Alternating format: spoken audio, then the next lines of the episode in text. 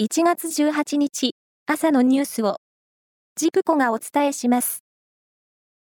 国家機密の取り扱いを認める資格を持った人が情報を漏洩した場合について、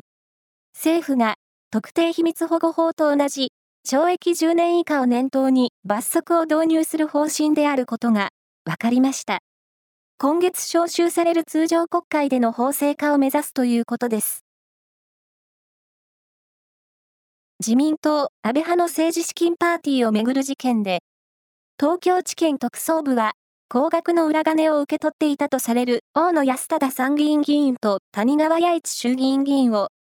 政治資金規正法違反の罪で立件する方針を固めました。これは、関係者が明らかにしたもので、明日にも刑事処分します。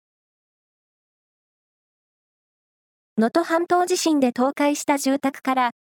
生存率が大幅に下がるとされる発生後72時間を過ぎてから救出された89歳の女性が、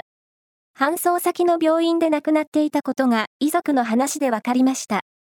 亡くなったのは、外節子さんで、一時、話すことができていましたが、長時間の圧迫により引き起こされる、クラッシュ症候群による多臓器不全で容体が悪化したということです。日銀が実施した生活意識アンケートで、1年前と比べた暮らし向きはゆとりがなくなってきたと答えた人が、全体の56.2%に上ることが分かりました。ゆとりがなくなってきたと答えた理由は、複数回答で物価高が90.8%、収入が減ったことが34.1%でした。大相撲初場所は昨日、4日目の取り組みが行われ、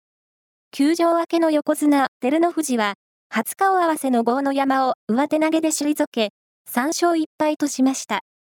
大関の3人は、横綱昇進に挑む霧島が初黒星。豊昇龍は4連勝。貴景勝は、首の怪我で昨日から休場です。